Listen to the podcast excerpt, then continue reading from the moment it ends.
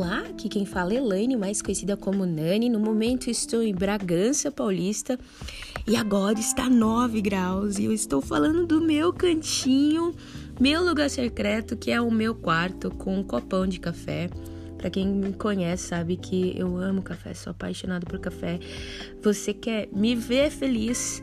Me leva numa cafeteria. eu amo café. Então, ah, você deve estar se perguntando, né? Nossa, mais um podcast, mais uma, uma coisa para mim ouvir.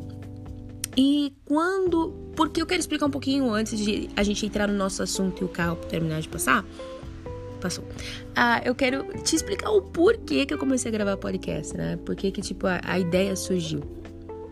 Então, eu tenho muitos amigos que começaram a falar: Nani, você tem muito conteúdo para passar, muita experiência, papapá. E eu comecei a pensar, mas tem tanto podcast cristão que tá edificando a galera, como é que qual conteúdo que eu ouviria que não existe, né? Que não que pelo menos eu busco e não não encontro referências, né? E tem uma amiga minha que é missionária e uma vez ela falou: Nani, eu não consigo encontrar mulheres que estão pregando o evangelho, e quanto mais mulheres solteiras, missionárias solteiras, que estão fazendo o evangelho mundo afora. Eu queria me inspirar em mais mulheres, né? E você conhece muita mulherada. E eu falei, nossa, é verdade. E aí eu juntei, né? O incentivo dos meus amigos com as minhas amigas que estão aí mundo afora pregando o evangelho. Então, o foco do nosso podcast, eu falo nosso porque é eu e você nessa conversa, nessa. É, é, nesse conteúdo que vai ser gerado é focar em trazer mulheres que estão pregando o evangelho no campo missionário e incentivar você e edificar também de como pagar um evangelho de uma forma simples e mesmo assim sendo mulheres, sem perder a nossa né, característica feminina. E eu quero trazer essas, essas minhas amigas próximas mesmo, pessoas que eu realmente conheço o caráter, conheço um, o coração delas.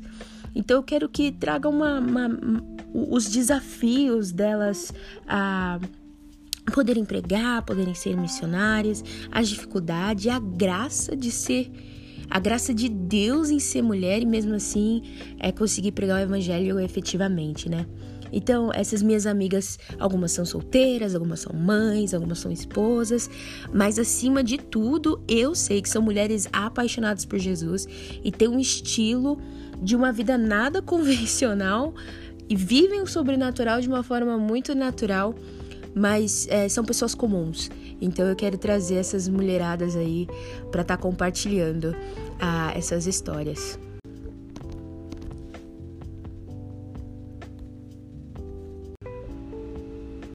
Mas vamos lá, o nosso primeiro podcast, ah, muita gente, é, como é um piloto, e eu acho que vai ser no máximo aí mais uns oito minutos de conversa, eu quero fazer uns pockets bem pequenininhos, para não ficar muito pesado também a galera pediu nesse primeiro episódio, nesse primeiro piloto, ser mais ou menos um, um monólogo, né? Eu compartilhar algumas histórias e eu joguei lá no Instagram e algumas pessoas falaram: ah, fala sobre a história do corredor da morte. Pra quem não sabe, eu, eu cheguei a pregar dentro do, do Death Row, conhecido como Death Row nos Estados Unidos, né? Que é o corredor da morte. As mulheres de prostituição, lá na Shores of Grace, como é que foi, como é que você foi pro campo missionário, BSSM. Então, algumas, alguns tópicos eu vou abordar aqui para vocês durante essa conversa. E os outros eu vou trazer amigas minhas que trabalham efetivamente nessa área e consiga trazer uma forma mais abrangente, mais orgânica nas conversas que virão posteriormente a esse episódio. Espero que se uma pessoa ouvir, eu já estou muito feliz. Então, vamos lá começar a nossa conversa. Então, primeiramente eu quero apresentar, né, quem sou eu para vocês. Então, prazer, meu nome é Elaine novamente, mais conhecida como Nani. Eu sou missionária desde 2013, né, efetivamente em tempo integral. E muita gente pergunta, Nani, como é que você entrou nessa vida missional? Então, desde criança, eu eu tenho chamado para o campo missionário desde os meus oito anos. Eu sabia, eu coloquei aquilo, eu, eu ouvi de Deus de uma forma muito é, peculiar, uma forma muito inocente. E eu botei aquilo na cabeça e segui essa, essa, é, é, essa palavra que Deus me deu no meu coração. Para quem quiser saber na íntegra, cola lá no blog lá, é só digitar no site lá, o site está aqui, em algum lugar aqui no, no podcast, aqui no Spotify. Acessa lá, tem toda a história, o testemunho por detrás, mas basicamente eu recebi uma palavra quando tinha 8 anos. E eu coloquei aquilo na cabeça e eu recebi a língua. Uma vez eu falei em relação ao inglês, muita gente pergunta como é que eu aprendi o inglês. É, uma vez eu, minha família não tinha muita condição de investir, eu vindo da periferia de São Paulo. E uma vez eu falei assim, pai, é, se a sua vontade é que eu seja missionária, me dê a língua, não porque eu quero, mas que ela seja para servir o teu reino. E com muita graça, muita misericórdia, o Senhor foi crescendo eu, me cres, crescendo eu, né? Engraçado. É, me, me, me dando essa graça de aprender a língua inglesa, né? E aí vem espanhol e agora eu tô tentando aprender alemão, que é muito difícil. Mas eu entrei a. E aí começou a minha vida missionária. Então, como é que eu entrei? Como é que eu dei esse passo, né? Quando uh, eu voltei de Moçambique, que foi uma viagem muito curta, missional, Passou-se 30 dias, exato 30 dias, meu pai veio falecer e no meio disso, três dias depois, é, eu senti que realmente tinha virado uma chave na minha vida e eu precisava tomar a palavra que, que eu tinha recebido quando era criança e tornar aquilo real. Então, na mesma semana entrei em contato com o Nick, comentei, né, que é o líder lá da Shores of Grace, entrei em contato, ele já tinha feito convite e ele falou, ó, oh, vamos orar. E nisso veio um, um, um, um, pastor na minha, na minha antiga igreja e ele falou assim, Nani, é, você já sabe para onde você vai por causa da sua história. E na mesma hora, só no dia seguinte, liguei e falei: oh, tô indo pra INE, que isso não fazia nem um mês que meu pai tinha falecido. E três meses depois estou lá, eu na Shores of Grace. E aí eu comecei a trabalhar com eles, muito voltado na área de crianças, na área de mulheres, é a coisa que eu ainda faço até hoje, que é uma parte do meu ministério. E aí eu comecei a observar que uh, talvez você pergunte, né, no meio dessa nossa conversa, pergunta, mas Nani, qual que é o meu chamado, qual é o meu propósito, né? Eu acredito assim, quando nós falamos de uma forma cristiânica, né, uma forma cristã de ser, a gente pensa muito assim, tem a ver muito com a redenção, porque não é muito sobre a sua trajetória, sim muito sobre Jesus, o que Jesus fez na sua vida, a forma muito redentiva da história, né? Tenta pegar pontos da sua história e ver a redenção de Cristo. E começa a pontuar, fala, Cristo me, me curou aqui, me curou ali. Onde tem cura é literalmente seu ministério. Então comecei a trabalhar com essas mulheres, né, em situações de prostituição. E eu quero compartilhar dois pontos que foram essenciais, assim, que me marcaram bastante ah, nessa minha caminhada lá na Shores. Quando eu estava uma vez na avenida, tinha uma mulher lá e ela basicamente foi traficada, foi abusada desde criança. E eu perguntei para ela por que que qual era o sonho dela e o sonho dela não era nem sair da avenida e aquilo eu fiquei assim estarrecida. E eu perguntei para ela, né, é, por que se ela gostaria de conhecer Jesus, ela também não quis conhecer Jesus. E eu perguntei pro Espírito Santo, falei, não, Espírito Santo, como assim? Ela quer ficar aqui, né?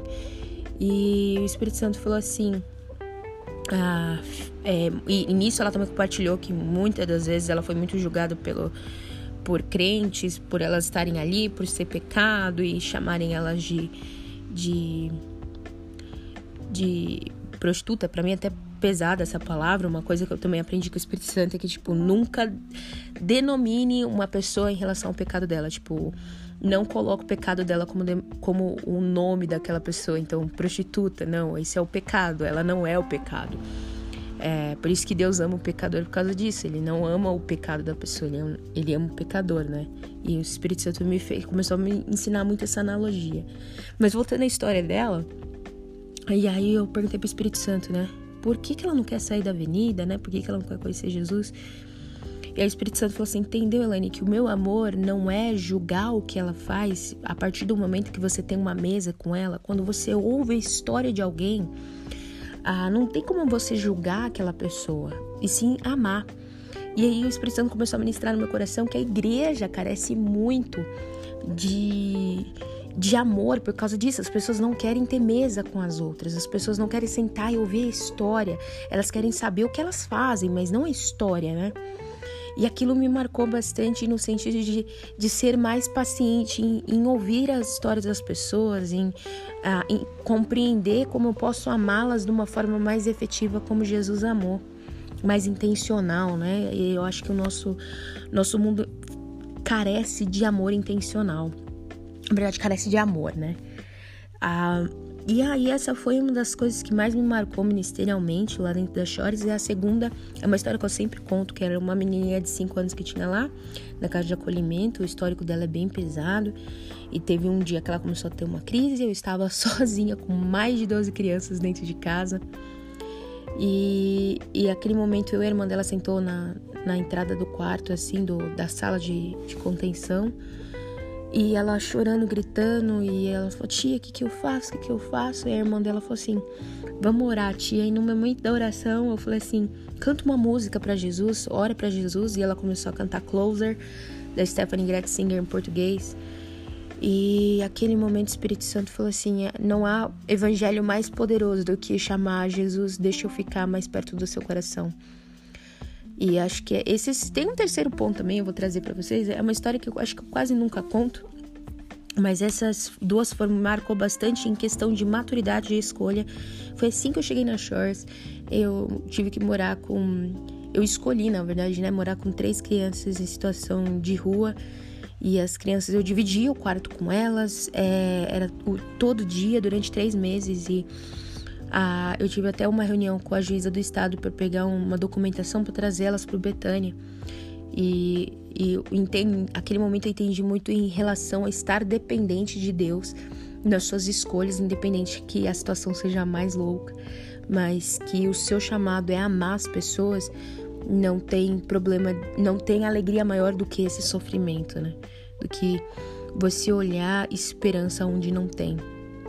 Acho que é um dos três pontos que eu posso trazer nessa conversa em relação à, à missão e o coração por detrás de missão é não julgue as pessoas, escolha ouvir as histórias delas para você entender como amá-las. Eu acho que Jesus conseguia amar muitas pessoas também porque ele tinha muito conhecimento de quem elas eram dentro da cabeça delas. Ele, Jesus entendia elas dentro da cabeça dela porque ele é o próprio Deus, então ele conseguia entender esse eu acho que é um ponto. A gente não, não, não é o Deus, mas a gente tem tempo de sentar e ouvir a história das pessoas.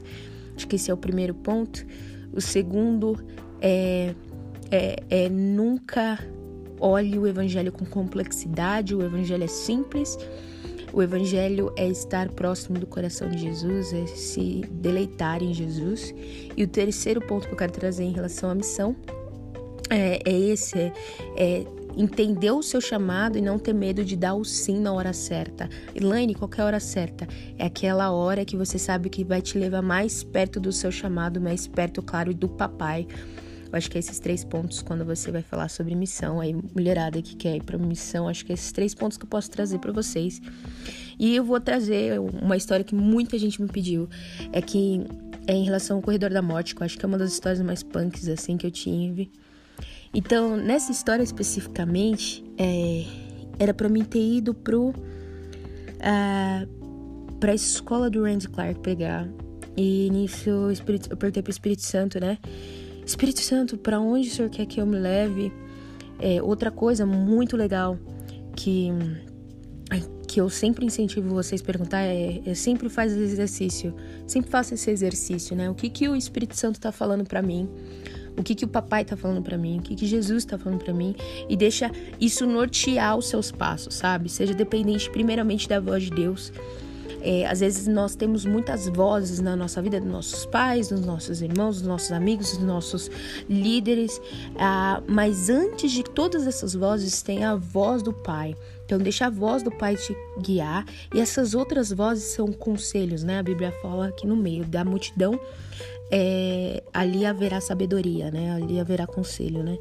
Então, o conselho é só uma ideia da ideia geral a partir de uma experiência de alguém. Então, quando a gente busca a voz de Deus, ela, esses conselhos nos norteiam a, a, aos passos que passos damos em direção à palavra do Pai, né?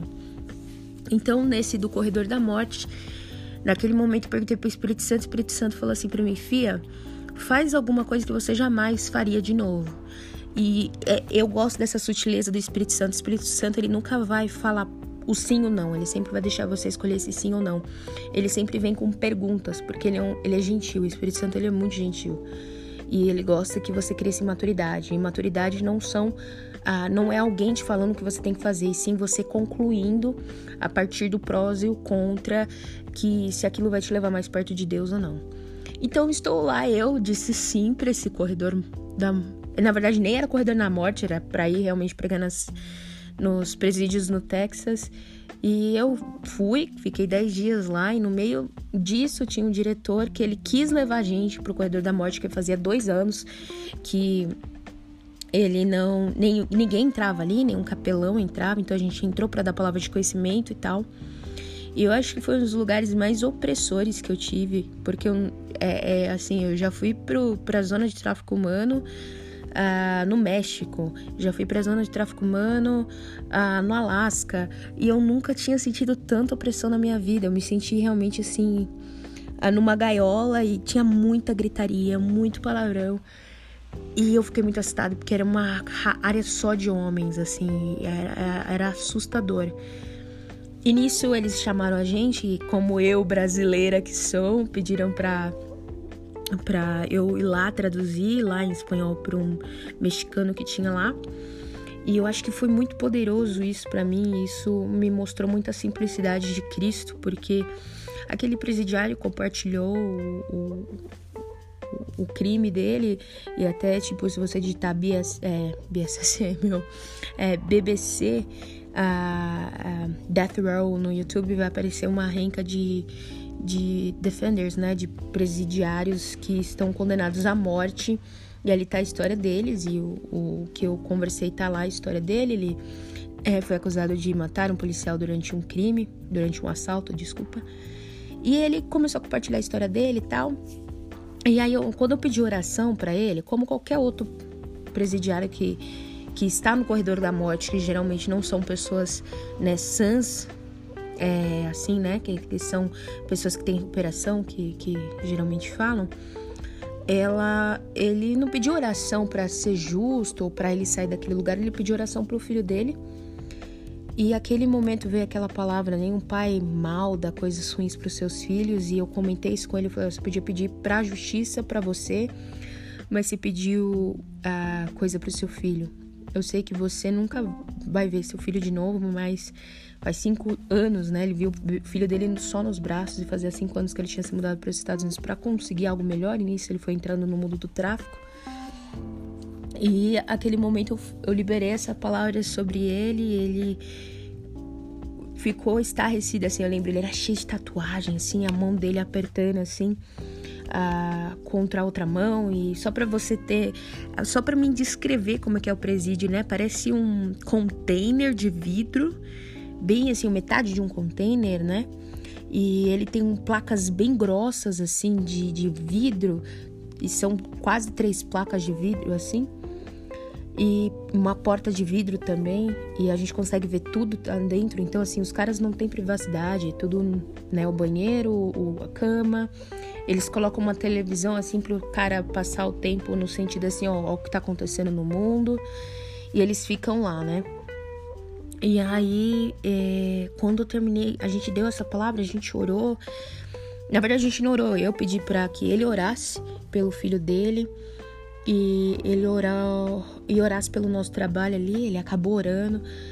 E quando ele terminou, uh, tava um silêncio no pavilhão e o policial que estava nos acompanhando, ele falou que dois anos que ele estava ali, ele nunca tinha visto um pleno silêncio naquele lugar. Então o próprio Cristo entrou naquele lugar de uma forma muito shalom.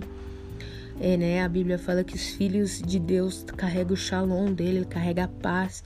E literalmente eu me senti filha do pai também. Eu gosto dessa, dessa parte de Deus. Eu gosto muito dessa característica de Deus que ele que ele que todo mundo ele é pleno em tudo, né? Então você recebe, você distribui, a pessoa recebe, todo mundo recebe. É, e essa é a particularidade de Deus, né? É, a Deus é lindo.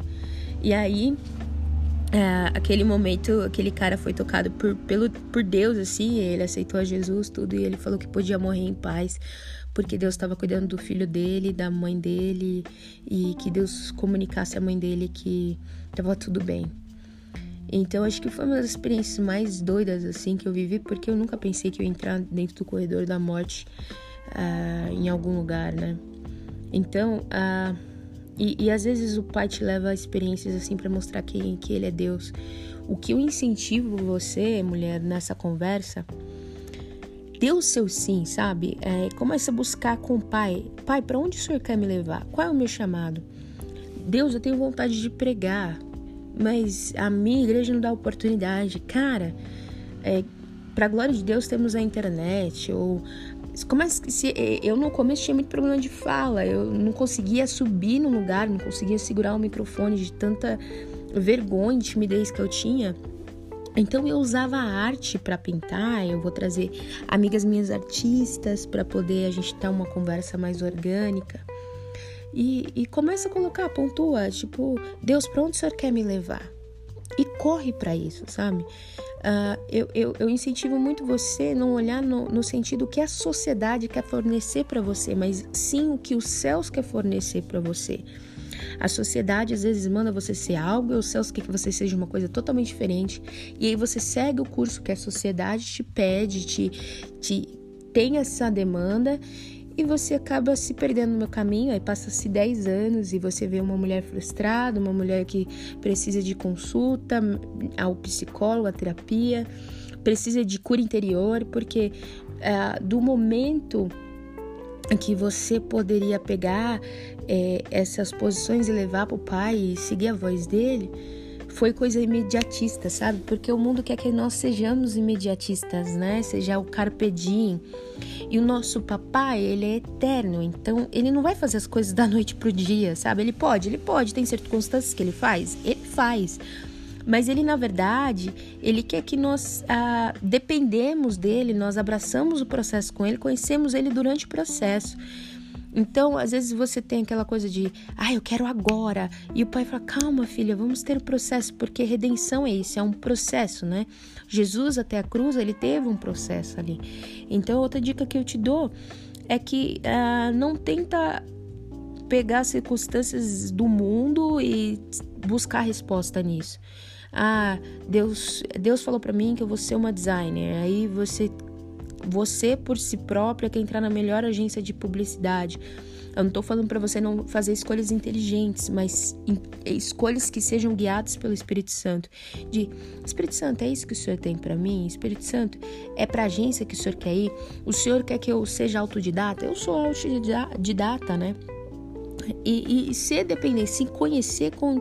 Deixa o Espírito Santo te mostrar quem o papai se, se te desenhou no céu, sabe? Então, acho que esses três pontos que eu quero trazer na nossa conversa, foi uma conversa rapidinha. Ah, muita gente vai perguntar, Nani, fala um pouquinho sobre as mulheres de prostituição. Eu quero trazer uma amiga minha, que ela né, trabalha ainda na Shores, ela está na Shores of Grace. É, meu chamado é muito fundar coisas, estabelecer coisas e vazar. E ela é muito pastoral, então pode ser uma conversa mais orgânica de de ah, eu quero trabalhar com mulheres em prostituição na minha igreja. Eu, eu nesse momento, eu tô ajudando a equipe aqui, nós estamos fundando um ministério muito parecido e só que ela tem essa parte mais do discipulado com as mulheres, então eu quero trazer uma conversa mais completa para poder te mostrar como é que você pode fazer todo o processo, né? Como que é todo o processo, qual é a dificuldade, tudo isso, desde o coração até uh, o processo final. Uh, vou trazer uma amiga minha que ela tá em Israel e ela tem chamado para Israel, então eu quero ter uma conversa de quais são as dificuldades de ser uma missionária em Israel, como eu posso pregar o evangelho para os judeus. Eu quero trazer isso. Eu quero trazer uma amiga minha que ela é uma esportista, ela é uma atleta e ela é pregadora do evangelho, uma mulher muito pregadora mesmo, é power. Sabe aquela mulher que você olha assim, meu, Kathleen Curryman, né? É mais ou menos ela. Uh, eu quero trazer também a uh, amiga minha que é, é, ela é pastora e tem um coração muito pastoral e ela segue muito a voz de Deus e Deus leva para caminhos assim muito engraçados. Trazer realmente galera, mulheres aí que tá fazendo o reino e a gente nem sabe. E, e eu vou trazer uma amiga minha também que ela é mãe de quatro crianças ou cinco crianças, gente, eu nunca lembro, porque a mulher assim, eu tava no meio do BSSM e a mulher com criança pequena e sendo uma das melhores alunas. Eu falei, gente, que powerful isso. Então eu quero trazer essas mulheres para te incentivar a que, que sim, nós somos mulheres não só de, de como usar um Maybelline, não usar só um mascara, ela, é, tipo, não só como eu uso um batom ou qual é o meu look do dia, mas realmente ser mulheres com conteúdos, com teologia, com a presença do Espírito Santo. E é isso que eu quero trazer para vocês, mulheres. Ah, muito obrigada por esses 25 minutos você ouvindo a minha voz.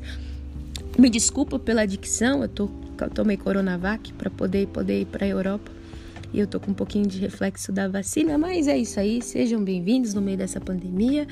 E esse foi o nosso primeiro podcast da série aí com as mulheres e, e é o nosso piloto. Então, muito obrigada por estar me ouvindo e até a próxima quarta, eu acho, né?